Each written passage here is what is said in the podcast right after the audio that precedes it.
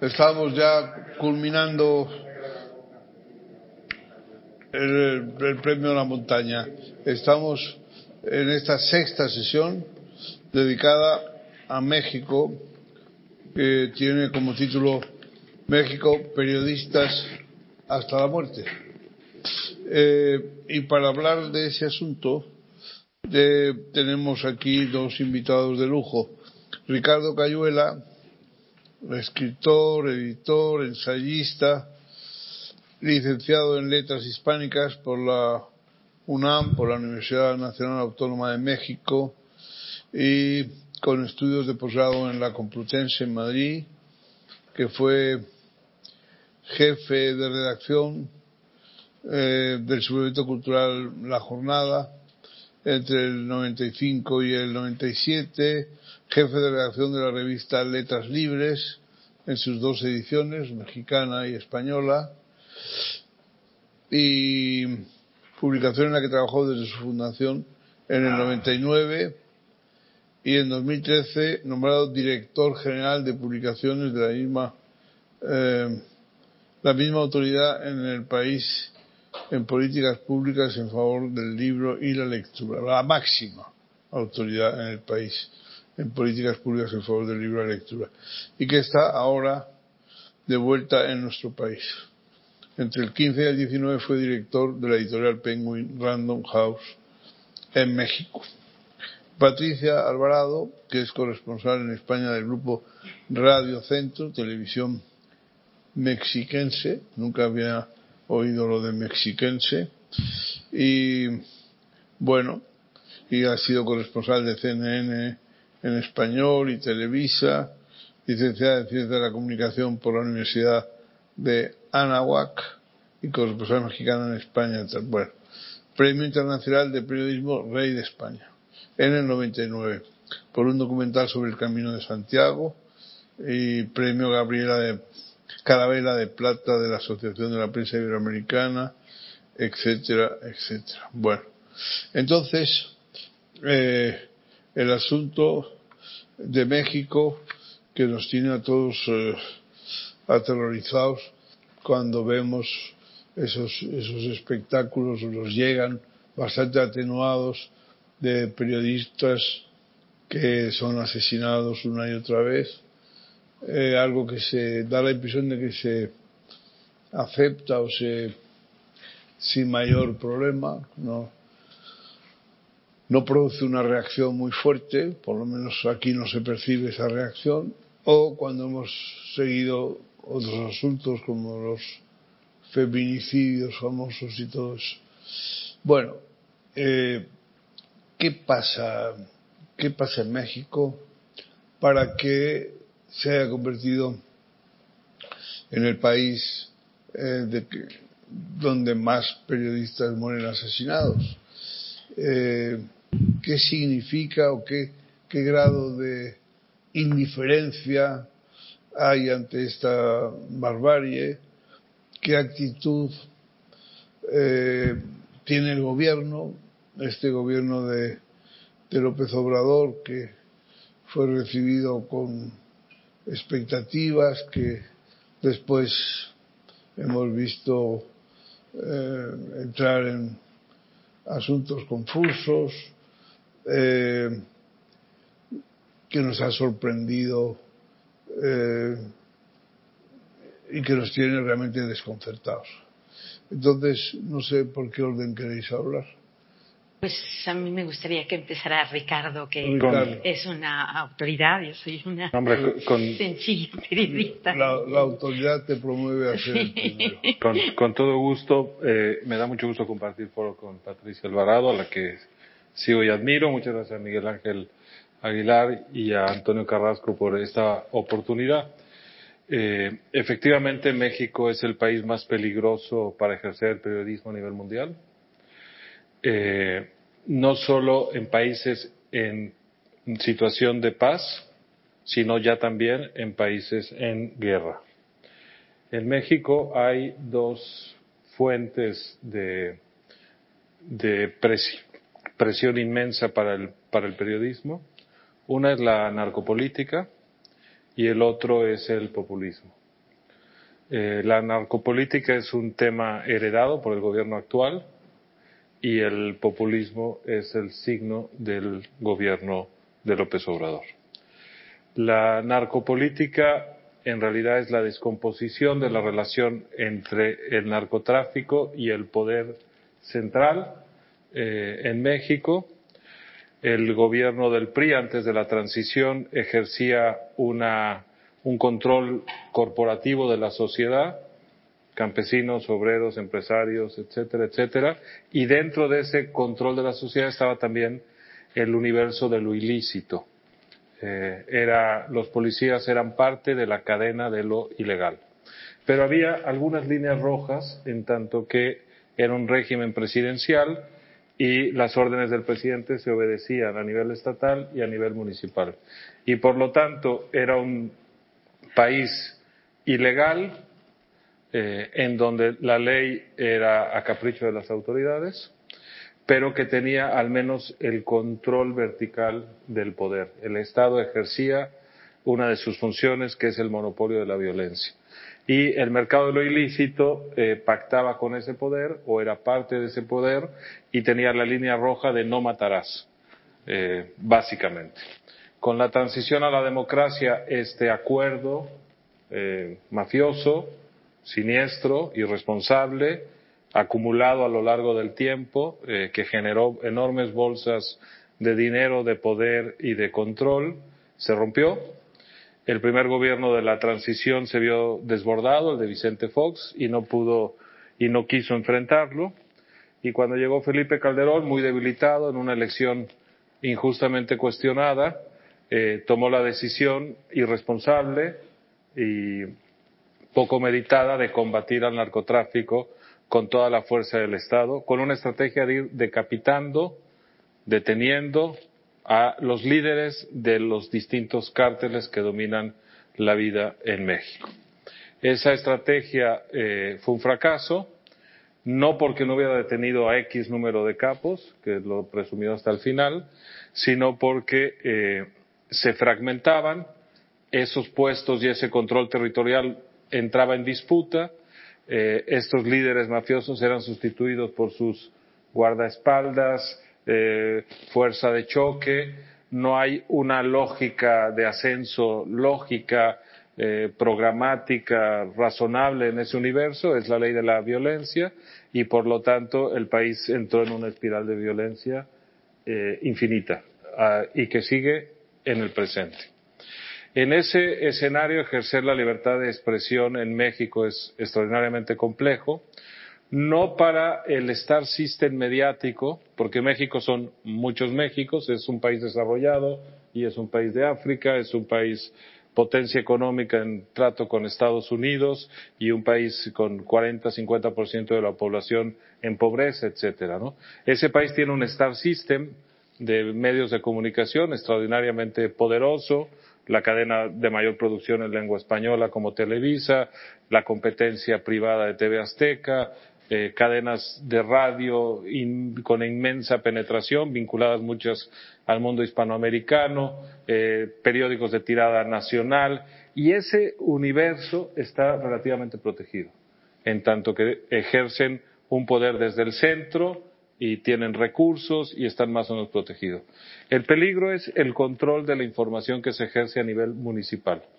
Además, México tiene una constitución cuya, cuyas leyes amparan el municipio, que es libre y autónomo, eh, no obedece a ninguna autoridad ni estatal ni federal para los atributos que tiene asignados por la ley, entre ellos la seguridad pública, el manejo de los residuos, el urbanismo, los servicios básicos y todas esas áreas están en disputa por el crimen organizado, que además ya no obedece a una visión piramidal, a un ejecutivo que ordenaba y controlaba, sino que no tienen jefe y más bien están siendo combatidos con violencia, sin inteligencia pragmática detrás, desde el Estado, al menos con Calderón y con Peña. Y en ese escenario es que cubrir las noticias del crimen a nivel municipal se vuelve imposible. Hay una zona gris de convivencia voluntaria e involuntaria de los periodistas con la disputa del guerra, del narco, eh, lo, lo, ha documentado Alma Guillermo Prieto, o plomo o plata, y prefieren, por supuesto, la plata, y se vuelven mensajeros o corresponsables de lo que está pasando, pero el, cártel rival entonces los ve también como un objetivo y un enemigo, pero bueno, la inmensa mayoría más bien es periodismo honesto, con pocos recursos, extraordinariamente valiente, que es sistemáticamente asesinado, presionado, vulnerado, etcétera. Ese es el país que encontró López Obrador y sobre eso él lo que ha hecho es disminuir el presupuesto para la búsqueda de, esas, eh, de esa violencia. Pensemos que es el país con mayor índice de impunidad en el mundo para combatir cualquier delito. Los delitos a los periodistas tienen una impunidad de casi el 100% y por lo tanto no hay incentivo para investigar y hay un gran incentivo para cometer esas atrocidades. Llega el presidente López Obrador, una victoria incuestionable, muchas expectativas en la clase media, cultural, artística y científica del país, desde mi punto de vista con enorme ingenuidad, y lo que hace es obviar ese problema y más bien empezar a presionar al Star System que sí funcionaba de los medios de comunicación, acusándolo de complicidad con el pasado. El presidente López Obrador dedica buena parte de su gobierno a hablar en público, en unas supuestas conferencias de prensa que se llaman las mañaneras, empiezan a las siete de la mañana todos los días, terminan ocho, nueve, nueve y media, durante todos los días, incluidos fines de semana, y desde esas ruedas de prensa en un país presidencialista, en donde el poder del presidente es inmenso, se dedica a señalar con el dedo eh, a los medios de comunicación y a los periodistas muchas veces por nombre y apellido, que piensan que no respaldan su transformación, su gobierno, su forma de ejercer al poder. Entonces, la situación es extraordinariamente crítica. Uno, porque el problema de la narcopolítica se ha agravado. Dos, porque no hay respaldo para las instancias que intentaban al menos contenerlo, la red de protección de los periodistas y la Fiscalía Especial para perseguir esos crímenes.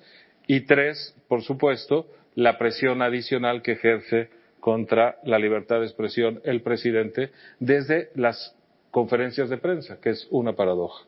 Y termino con una, dos cosas que me sorprenden. Uno es la normalización del crimen en México. Estamos tan rebasados, tan aplacados, tan eh, abrumados, en estado de shock, es una sociedad en estado de shock, que la única forma que tiene de enfrentar eso es olvidándolo mm, y dejó de ser noticia eh, y por lo tanto dejó de importar la violencia en la conversación pública. Y por otra parte hay una normalización de los medios de comunicación ricos, prósperos, eh, en las grandes capitales, en la Ciudad de México, con el gobierno de López Obrador, porque tiene eh, el recurso de la publicidad. Y por lo tanto, eh, la asigna de manera facciosa y caprichosa y tiene a las televisoras aterrorizadas. Y si uno viaja a México, escucha de México, está en México, parecería un país normal si solo se informa por los medios de comunicación del Star System, porque ve un recorte de una noticia donde el presidente esta mañana comentó X cosa, 10 segundos y vamos a lo que sea. Pero lo que realmente había sucedido es el poder ejecutivo durante dos horas señalando con nombre y apellido a todos sus críticos y a todas las personas que no están de acuerdo con su forma de gobernar. Entonces, bueno, el escenario para mí es complicado. Terrorífico. Por decirlo de alguna forma. Patricia. Em, yo, yo, tenía algunos apuntes de las ideas que acabas de, dibujar. Em, a ver, hablando de virus que está tan de moda, yo creo que en México se ha formado un genoma entre impunidad, narcotráfico y fake news. Eh, la impunidad, eh, como señalaba Ricardo, es casi el 100%, exactamente el 99.75%, ¿no? Son mínimos contadísimos los casos que llegan a ser investigados y las sentencias no llegan al 0.25%.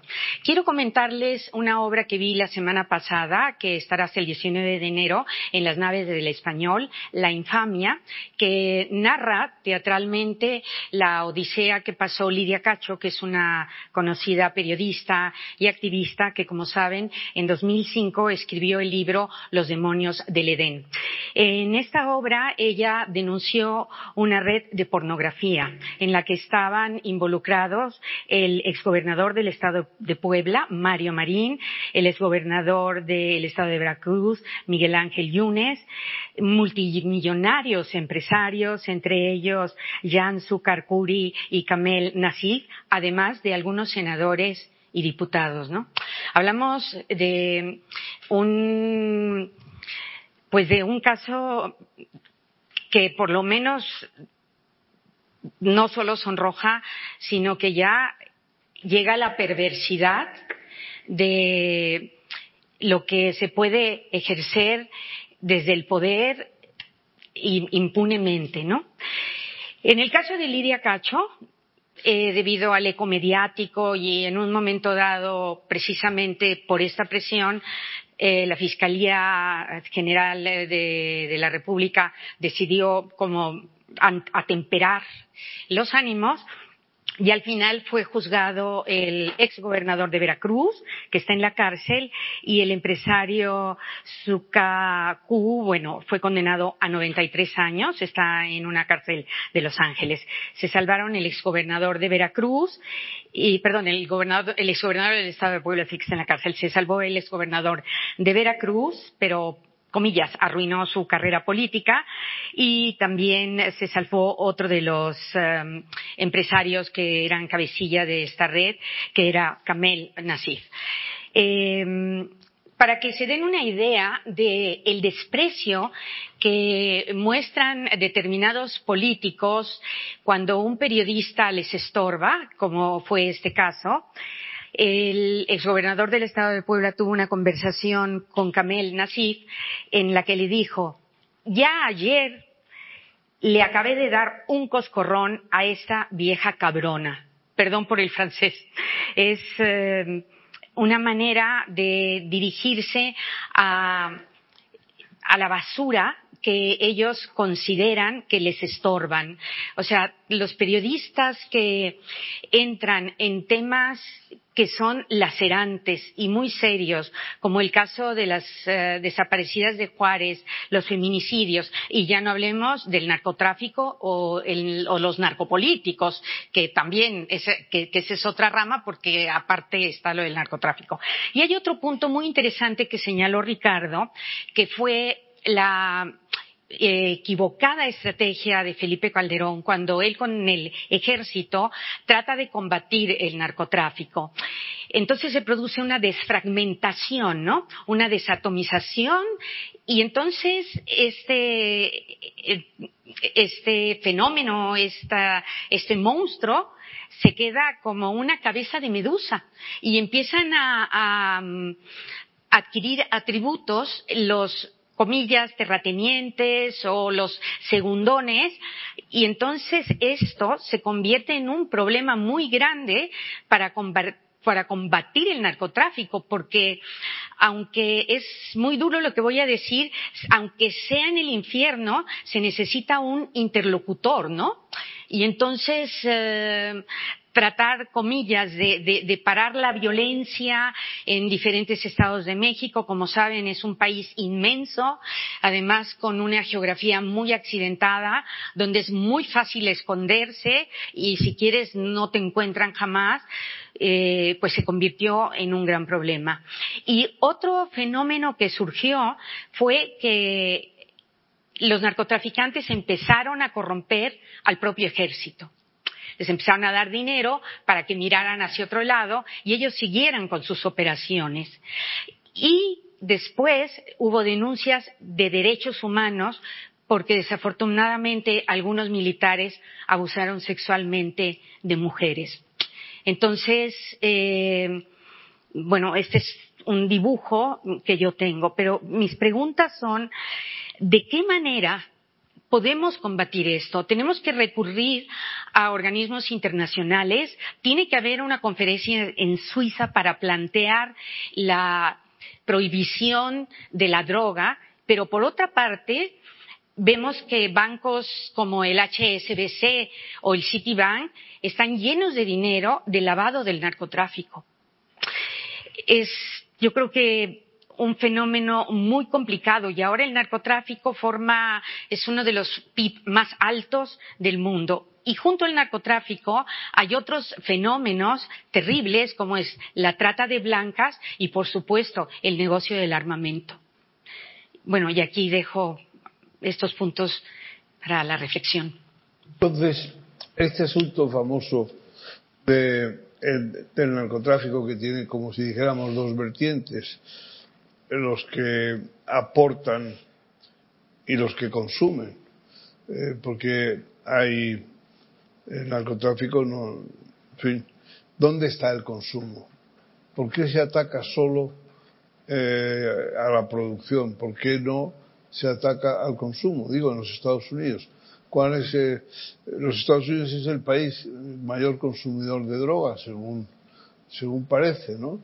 Entonces, mm, ¿qué pasa? Eh, ellos son grandes combatientes de, la droga fuera de Estados Unidos, pero en Estados Unidos, ¿qué sucede? O la otra fórmula que sería legalizar el consumo de droga a todos los efectos, oye, y el que, y el que caiga, caiga, ¿no? Y, y en fin, sabemos lo que pasó con la ley seca y el grado de delincuencia que generó y las corrupciones que, en fin, y las mafias y todas esas historias. Y eso mismo, en muy buena proporción, o a lo mejor rebasando eso, eh, es lo que está pasando con, con la droga, ¿no? Pero esto de la DEA y todo, en fin, toda esta eh, historia famosa que les sirve para tener, para chantajear a los demás países y para eh, imponer sanciones eh, arbitrarias y para no sé qué, pero eh, hacia adentro no hacen nada. Y, y tú dices, el comercio de armas, pues parece que también ahí algo tienen que ver nuestros amigos del norte y la trata de blancas ahí de eso estoy más flojo, no sé cómo funciona, pero no sé, eh, la relación México, eso nos llevaría un poco a hablar de la relación México-Estados Unidos. Yo hubiera pensado que este populista, pues habría, habría reaccionado de alguna manera a esas humillaciones públicas a las que le sometió una y otra vez eh, Trump voy a hacer un muro y lo va a pagar México y además no sé qué, bueno, oiga, para usted el carro, ¿no? Pero este señor no, no se dio por aludido, se ve que le, le, tenía cogida la medida a los Estados Unidos y no, y no se, no sacó la cara por su país, no, no sintió que eso le, digamos, eso le emplazaba a él a decir algo. No dijo absolutamente nada. Yo no recuerdo que dijera nada relevante sobre un asunto donde realmente perdía la cara el señor el señor Andrés López Obrador, ¿no? ¿O no? Eh, a ver, desde el momento en que el presidente Manuel Andrés López Obrador dijo abrazos, no balazos, que es un mantra que recita mucho, ya ahí dio la pauta de lo que iba a ser su política en la lucha contra el narcotráfico, es decir, cero. Y además, todos conocemos ese capítulo donde se encuentra con la madre de El Chapo en un momento dado, en un viaje que hizo al norte, y acepta una carta para que se la dé a su hijo.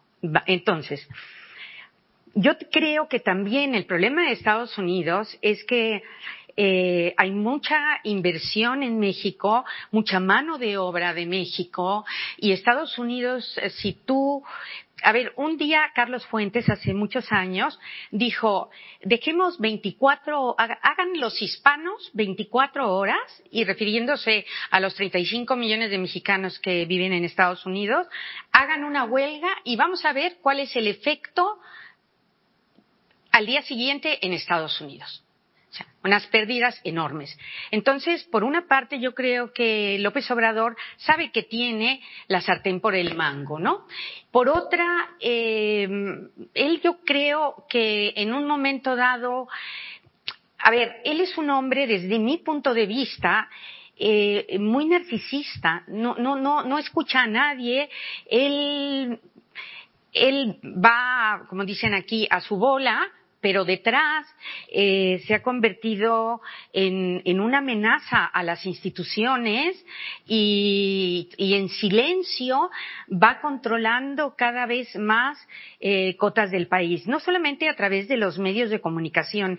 Ha formado un clientelismo enorme porque, como sabemos, pues en México hay más del 50% de la población desafortunadamente vive en pobreza y él les ha dado subsidios, desayunos todo eso eh, ha mantenido que sus eh, cuotas de popularidad o cotas de popularidad se mantengan en torno al 50%, ¿no? Y el otro resto de la población, que puede ser la clase media, la clase alta, la clase intelectual que piensa, con algunas excepciones, ¿no? Porque también hay gente que, que, que apoya lógicamente a, a, al presidente. Eh, se ha quedado impactada, en, en shock, como decía eh, Ricardo, que pues estamos ante un, un gobierno que, como dicen aquí los gallegos, no sabemos si va o viene.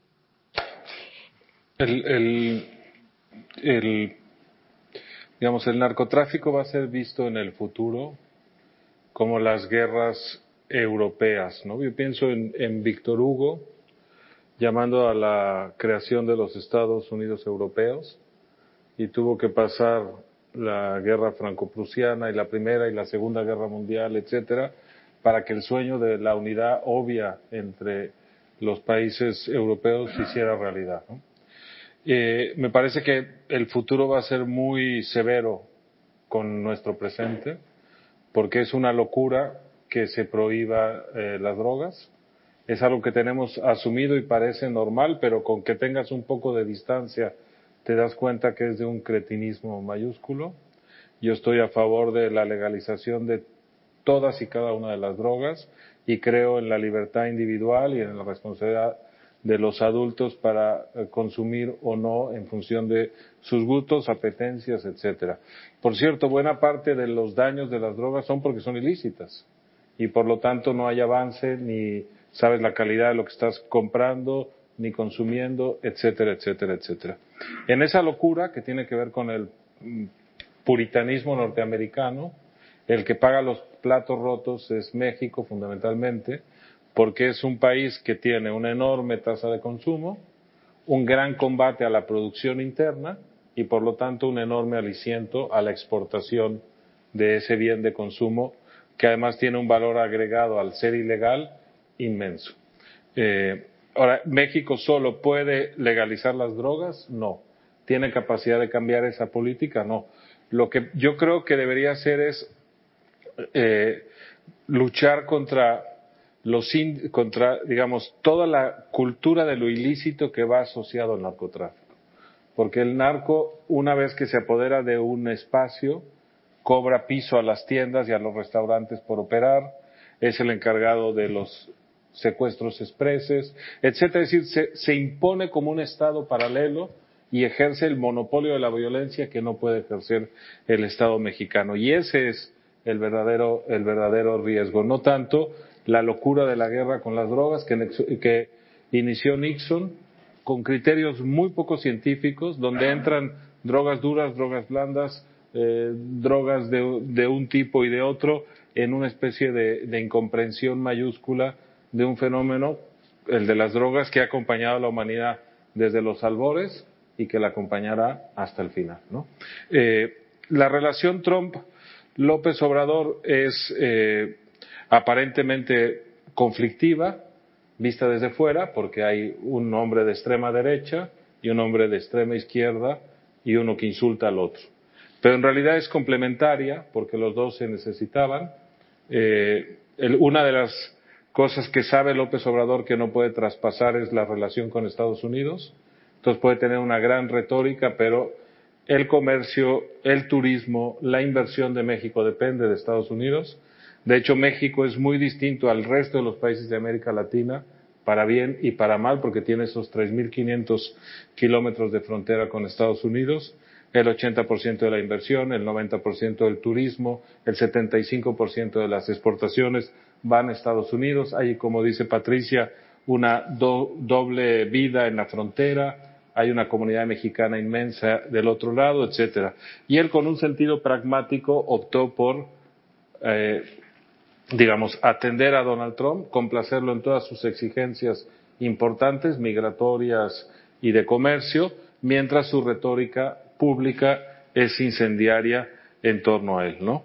Eh, a mí lo que más me preocupa de López Obrador y la relación con Estados Unidos es la ceguera de Trump, pero eso era un gemelo un siamés, un gemelo idiota parecido a él, eh, es la actual administración que no ve la demolición sistemática de las instituciones de la democracia mexicana, eh, que pasan por todos los órganos autónomos, todos los espacios de medición independiente, todas las áreas de la sociedad civil, todas las eh, áreas de pensamiento, de academia, todo lo que sea alguien que se asocia al margen del señor López Obrador dando directa y personalmente un subsidio a una base clientelar, él lo quiere combatir.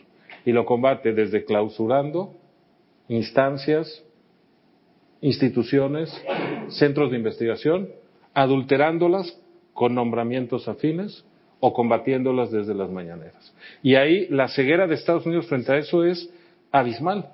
¿Por qué?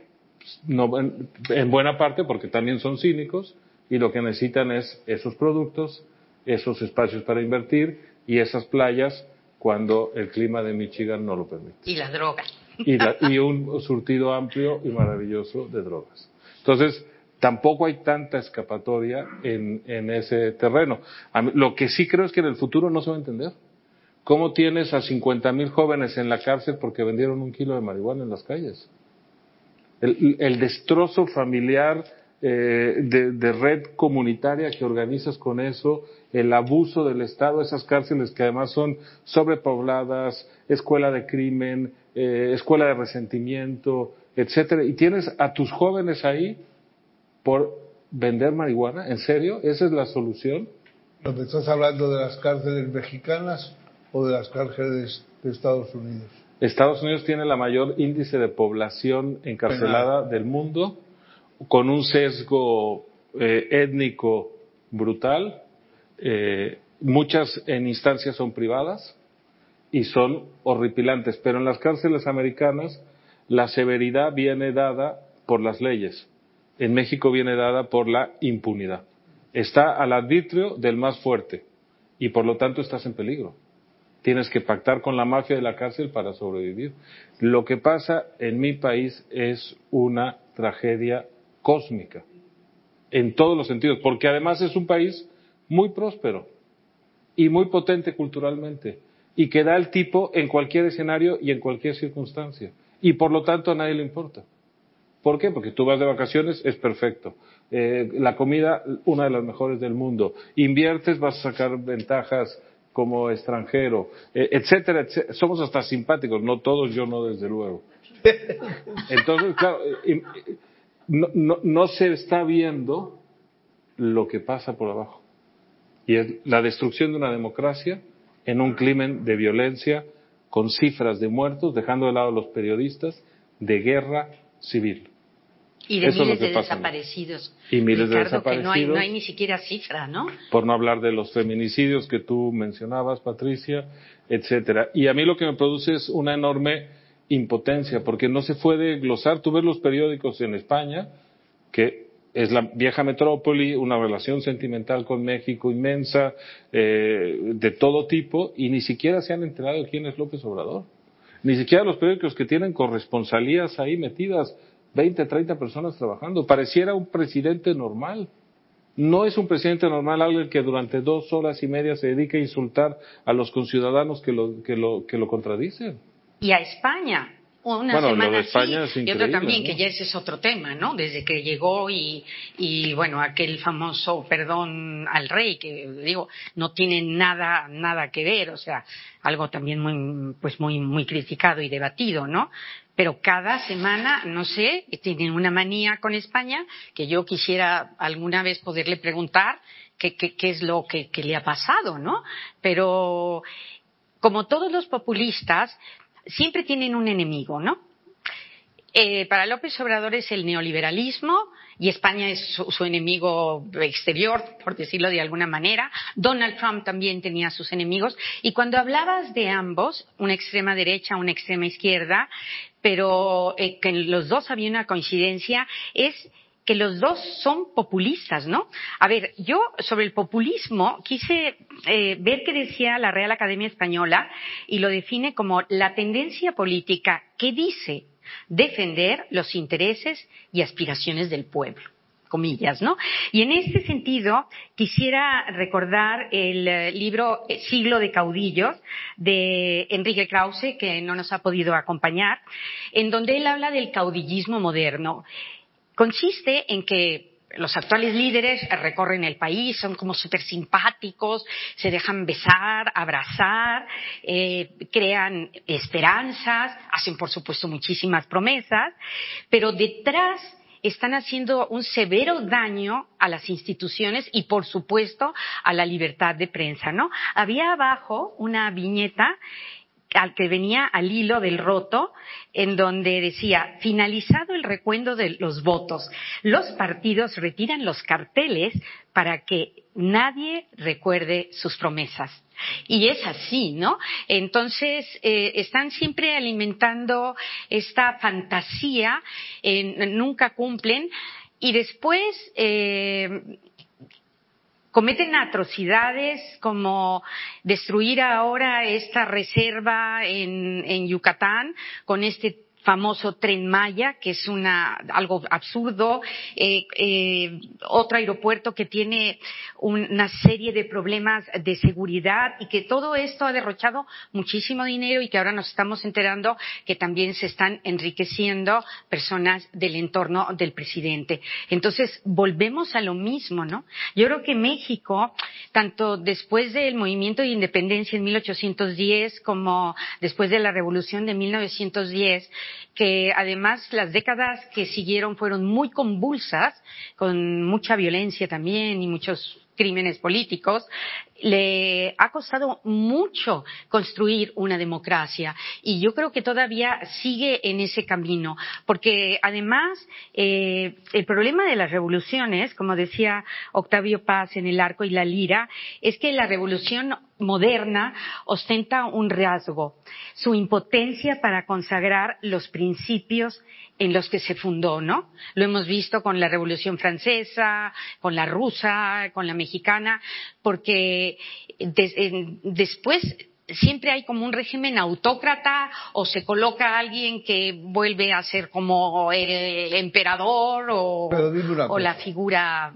Hablando de ese, de ese momento en que la revolución eh, acaba defraudando porque viene el terror o viene la implantación de la tiranía o lo que sea. ¿Y, y cuál es la pretensión de López Obrador en ese sentido? ¿También quiere cambiar la Constitución para poder tener un segundo mandato? Pues yo no sé si, si eso ha seguido adelante, ¿no? ¿Va a haber un referéndum? Un referéndum revocatorio. Yo, yo creo. ¿Qué, bueno, ¿Cuándo va a ser? Va a ser muy, es muy yo, pronto. Es decir, muy yo próximo, creo que ¿no? le, le, encantaría.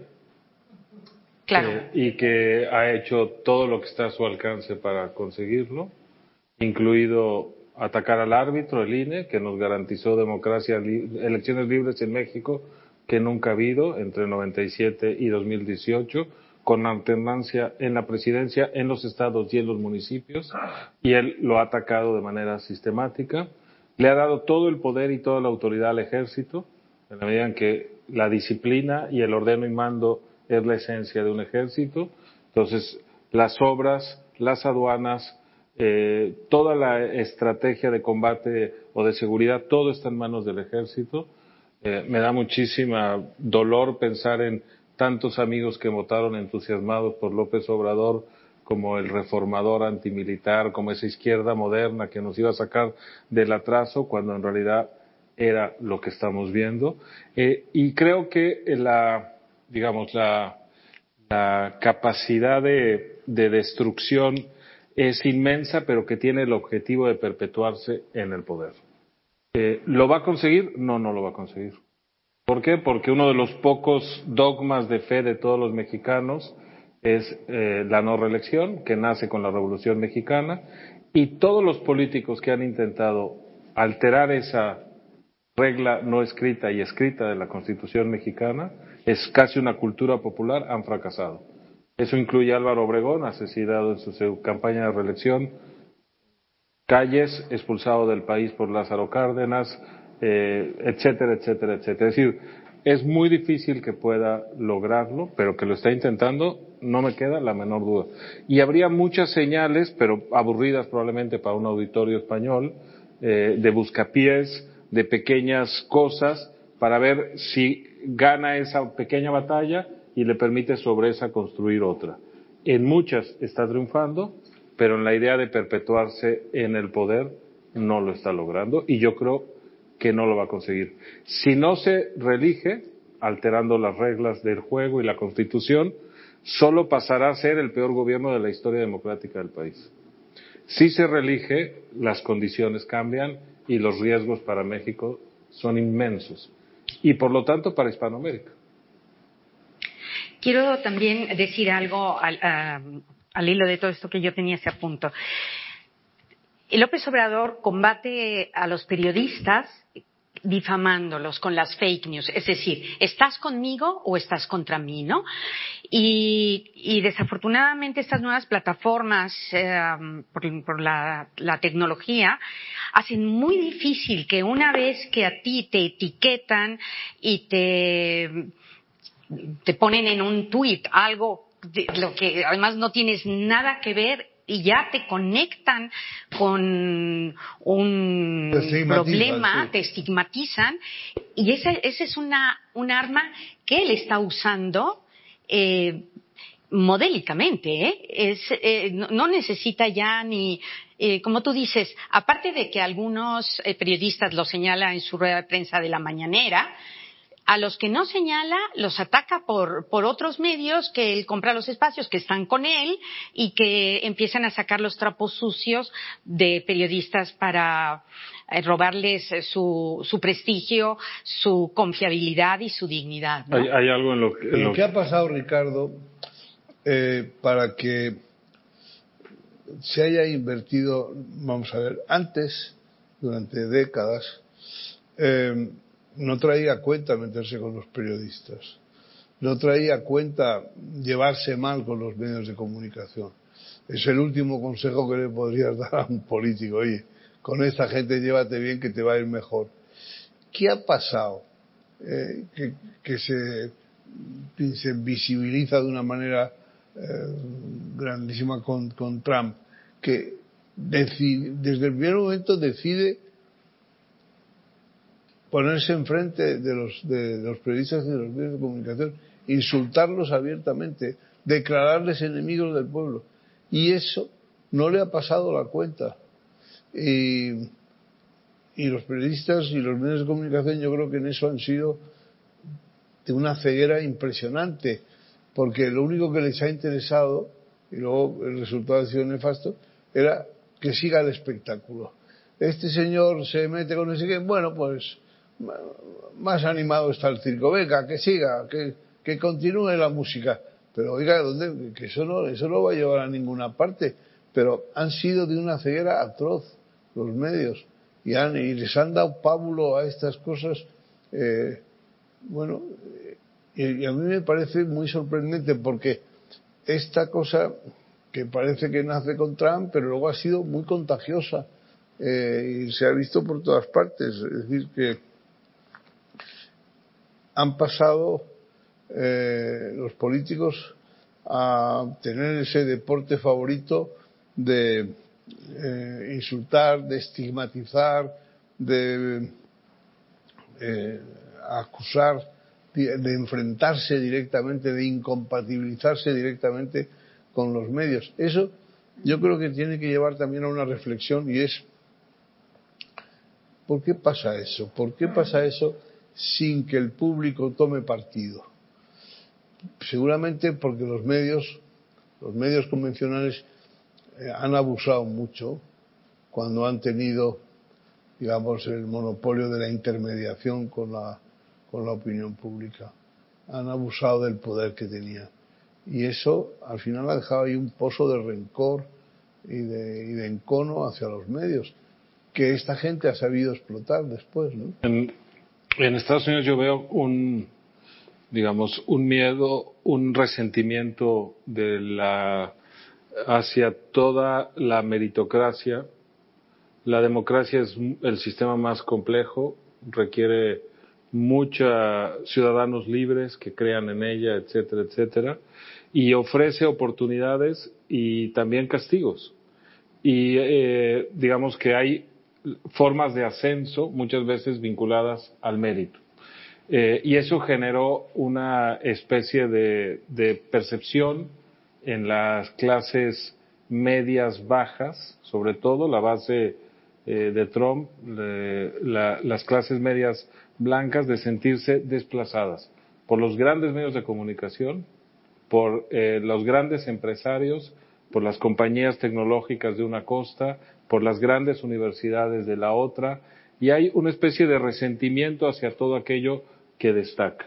Y también es cierto, como tú dices, que estos medios abusaron de su poder y también se dispersaron en una serie de batallas de identitarias que a la gente eh, en su inmensa mayoría le da igual, ¿no? Entonces cuando Trump eh, se presenta en la Torre Trump con esos elegantes dorados eh, anunciando su candidatura y lo primero que dice es que va a prohibir que vayan mexicanos a Estados Unidos porque en su inmensa mayoría son asesinos y violadores. Y eso no le, no le significa el fin de sus aspiraciones políticas para siempre, como hubiera sucedido en el pasado, él lo que descubre es que al contrario, eso genera escándalo y le habla desde los medios, que se vuelven la caja de resonancia de su propio guillotina, eh, que le habla a la gente que quiere hablar. Utiliza los medios para ese, digamos, discurso de odio, etcétera, ¿no? En el caso de México, que es algo bastante parecido con las mañaneras de, de, López Obrador, a mí me parece increíble que se sigan cubriendo y que sigan dominando el espacio de la conversación pública y que se le siga dando el espacio y el tiempo que se le dedica a discutir dos horas de destrucción sistemática de los valores de la convivencia en una democracia. Eh, y, y hay una especie casi de enganche adictivo, porque produce fascinación, y produce pasmo ver que la máxima autoridad del Estado puede reírse, poner eh, apodos, descalificar, ordenar en vivo. Eh, es, es, una caricatura del poder y eso yo creo que produce una cierta fascinación. Y los medios, pues sí, han sido ingenuos. También tiene que ver con que la batalla por la audiencia es brutal. Eh, la rentabilidad de los medios depende hoy de la audiencia y la audiencia lo que quiere es sangre, o morbo, o espectáculo, ¿no? Eh, y eso me parece que es eh, una posible reflexión, pero muy improvisada, ¿no? Bueno, no sé si hay alguna pregunta. Al fondo, eh, implacable, nuestro amigo. Adelante. Muchas gracias. Tres preguntas muy breves. El Poder Judicial es independiente, es dependiente del presidente del gobierno, es dependiente del narcotráfico o del el narcopolítico. Segunda, ¿le interesa a Estados Unidos de Norteamérica un México fallido para sus negocios, etcétera, etcétera? Tres, una curiosidad que por qué mexiquense y no mexicana o mexicana. Y luego una, un sucedido irónico, pero lo cuento. El jueves pasaba por delante la Casa de México, que está estupendamente montada en, una dependencia que era municipal en su día, en Alberto Aguilera, y yo fui provocador y pregunté por el libro de condolencias para firmar mi apoyo a López Obrador y pedir perdón por como español.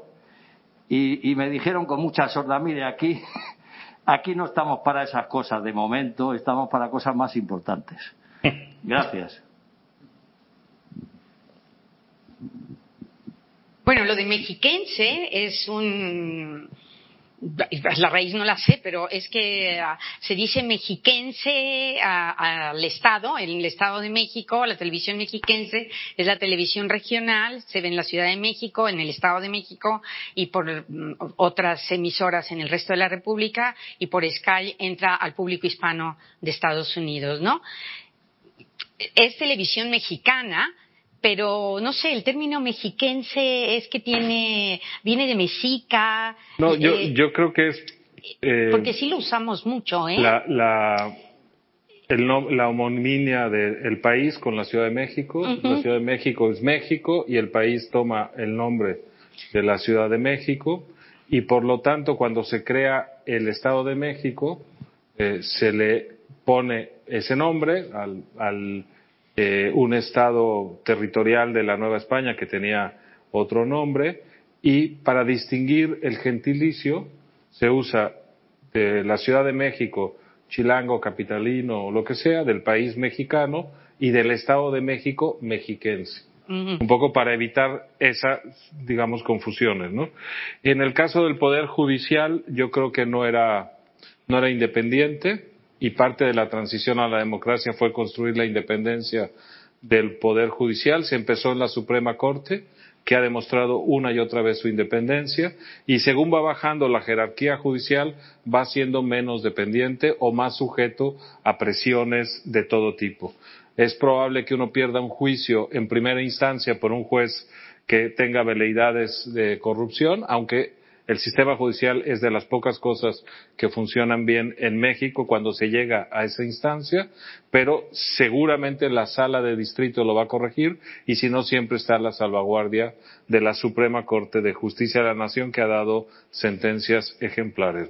A Estados Unidos no le interesa un México fallido, ni muchísimo menos, y es parte de mi pasmo y desesperación que no ven que se está generando ese descontrol porque además, eh, como explicaba Patricia, el presidente decidió a la vieja usanza, en su modelo de crianza del viejo PRI, intentar recomponer el, el pacto mafioso entre el narcotráfico y el poder federal. Esto es una suposición, decirlo así es un poco absurdo y hasta peligroso, eh, y desde luego ya no se puede hoy porque hay muchos otros actores y porque la presidencia no tiene el poder que tenía.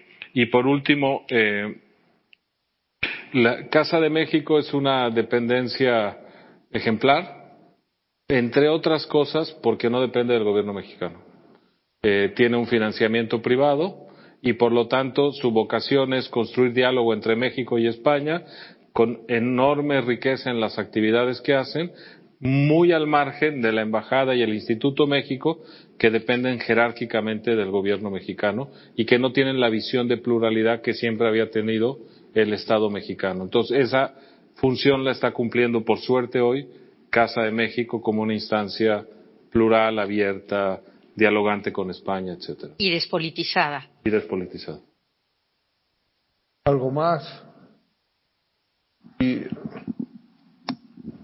Quería preguntarle si cree verdaderamente que si a Felipe Calderón no hubiera dado ese paso de implicar a los militares en la lucha contra, contra, contra el, poder inmenso del, del narco que parecía haber desbordado el poder de la policía, habría sido muy diferente el panorama, el panorama que existe hoy en el país.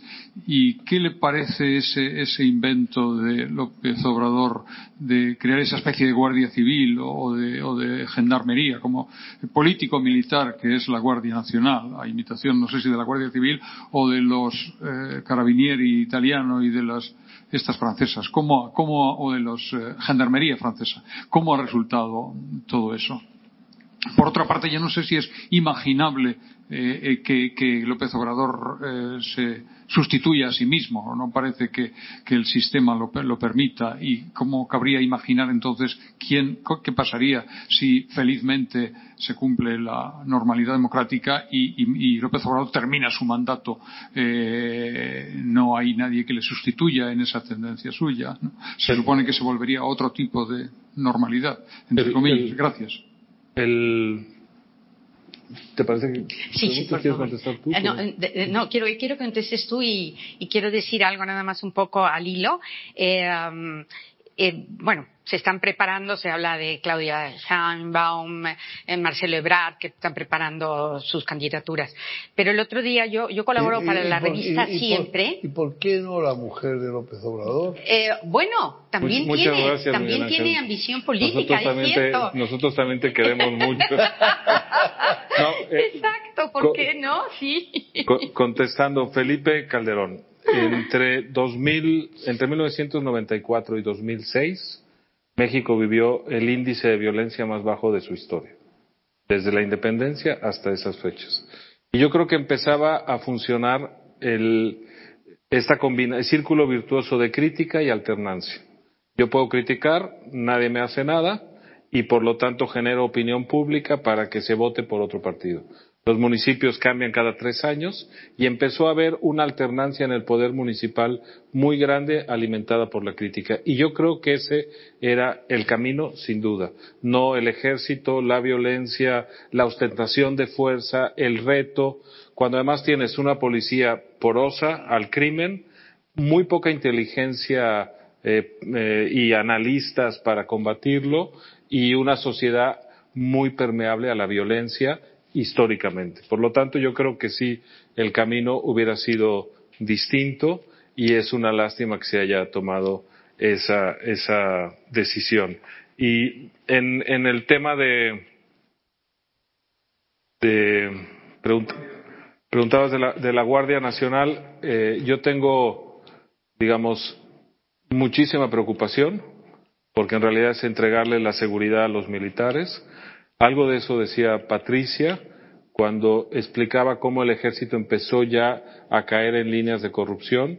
Me parece que es normal. El que está en la primera línea de frente, eh, siempre hay posibilidad de que haya corrupción. Pasa incluso en países tan organizados con una policía tan ejemplar como, como la española. Siempre hay un grado de convivencia entre crimen y policía por informantes, por redes, porque necesitas conocerlos para combatirlos, etcétera, ¿no? Cuando tú en esa línea pones al ejército, que solo entiende la rendición del enemigo por fuego, estás generando un conflicto mayúsculo. Pero además estás vulnerando la última línea de defensa del Estado. Porque si el ejército se corrompe, ¿quién te defiende contra el ejército? Dejas de tener instrumentos de, salvaguarda eh, básica, ¿no? Y en términos de la, de la sucesión presidencial, eh, cualquiera es mejor que él, incluido sus más fieles partidarios. Yo creo que él, si al final no puede imponer su candidatura, su modificación constitucional, etcétera, va a buscar aquel que piense que puede manipular y gobernar desde su rancho en Palenque, Palacio Nacional. Y ahí creo que es ingenuo, porque el poder en México es vertical, ceremonioso, el jefe del Estado es el presidente de la República, eh, etcétera, etcétera, etcétera, y basta con que te pongas la banda presidencial para que desprecie al que te dio el poder en automático por la propia naturaleza del poder presidencial en México. Eh, hay un editorial, yo revisto, eh, bueno, colaboro para la revista Siempre, es una revista política eh, que tiene muchas décadas, que dirige Beatriz Pajes Yergo, que es una valiente periodista. Cada editorial de ella, ella, ella lleva una batalla contra López Obrador y todos los, pues las atrocidades que, que comete y en el último editorial, la semana pasada, hablaba del hijo de Luis Donaldo Colosio, que como saben fue trágicamente asesinado, y que esto siempre quedó como lo de Kennedy, esto nunca, o quién sabe, lo vamos a saber, porque eso fue definitivamente una conspiración, ¿no? Y el hijo se empieza a dedicar a la política de una manera distinta y está encontrando una gran conexión entre los jóvenes, entre nuevas generaciones y el otro día se hizo una encuesta y tuvo un alto índice de popularidad, sin estar preparado y sin tener ninguna campaña, pero que rondaba el 35%, ¿no? Y quién sabe, a lo mejor México tiene la suerte, como ha sucedido de repente en algunos países, de que surja alguien distinto, joven, y sea una esperanza para la regeneración de nuestra nación. Ojalá. Otro, otro peligro es que caiga el poder por eh, rechazo brutal a las políticas de López Obrador en la extrema derecha. Y en México la extrema derecha es terrorífica es integrista católica, es eh, eh, radical en todos los sentidos, tiene mucho poder económico, etcétera, etcétera, etcétera. Por lo tanto, ese sería uno de los mejores escenarios. No, amigos, pues llegamos al final, si no hay ninguna otra pregunta. Sí, eh, Javier Martín Domínguez. Sí, era porque en el análisis que sobre todo hacía Ricardo al inicio sobre los medios, se decía que estaban muy alimentados desde el poder y por lo tanto retenían una cierta pleitesía, ¿no? Pero mi pregunta va sobre todo sobre el nivel de influencia de capacidad, porque estamos viendo que en casi todos los mercados los medios, eh, si no han desaparecido, tienen una capacidad de influencia cada vez menor, sobre todo frente a las redes. Pero en México da la impresión de que el ecosistema mediático tradicional sigue siendo muy potente, los televisas, los Excelsior, no sé, los grandes medios, ¿no? Me gustaría saber si, si mantienen esa fuerza crítica o no, y, qué nivel de influencia tiene, y también la parte americana, ¿no? De esa pata de, de Univisión y de las, grandes cadenas, cómo juega en, esta relación de, poder entre Estados Unidos y México. La, principal influencia para mí va en la televisión, que sigue siendo la fuente de información principal de la mayoría de la población y el viejo PRI la tenía controlada. En la transición a la democracia vivió momentos de, libertad espectaculares la televisión en México y el intento de López Obrador a través del castigo publicitario es volverla a controlar y por cierto lo está consiguiendo. Si uno ve los noticieros de Televisa y su rival TV Azteca, lo que descubre hay una normalización de la, de la gestión de López Obrador como si fuera un presidente más de nuestra historia.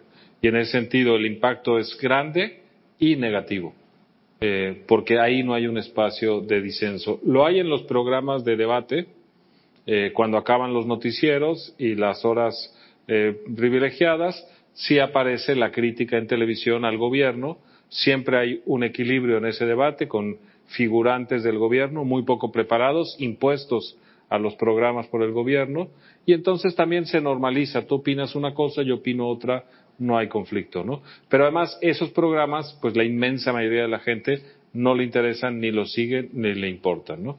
La radio tiene una enorme penetración en México, eh, es un medio muy plural y muy rico, ahí yo creo que la crítica que está ejerciendo a López Obrador sí le está mermando y le está perjudicando porque se sigue haciendo pese a las presiones publicitarias y económicas. Eh, ha habido incluso despidos y presiones improcedentes y la prensa es para la clase cultural, artística, intelectual, clase media eh, ilustrada de las ciudades y su grado de influencia es pequeño en el presente, pero muy profundo en el paso del tiempo, porque al final es la que va marcando la, eh, la historia de los hechos, ¿no? Entonces, bueno, sería más o menos. ¿Alguna más? No. No veo nada. Entonces, que muchísimas gracias, que llegamos al final de esta jornada, que ha sido realmente muy interesante, que demuestra la tenacidad de la Asociación de Periodistas Europeos, que continúa haciendo estos foros, incluso el año que no hay foro, el año que no hay que no hay cumbre iberoamericana, también lo hacemos, eh, y que no se ha venido atrás a pesar de las dificultades que podéis imaginar eh, que supone pues todo este tema de la pandemia y de los y de las penurias consiguientes. Pero yo creo que ha valido la pena, hemos tenido ocasión de escuchar eh, colegas de América Latina de primerísima de primerísimo nivel y, conocer mucho más eh, a propósito de los problemas eh, que tienen los medios de Venezuela, Cuba, Nicaragua, Argentina, Perú y México. Así que muchísimas gracias y, a ver si continuamos por ahí.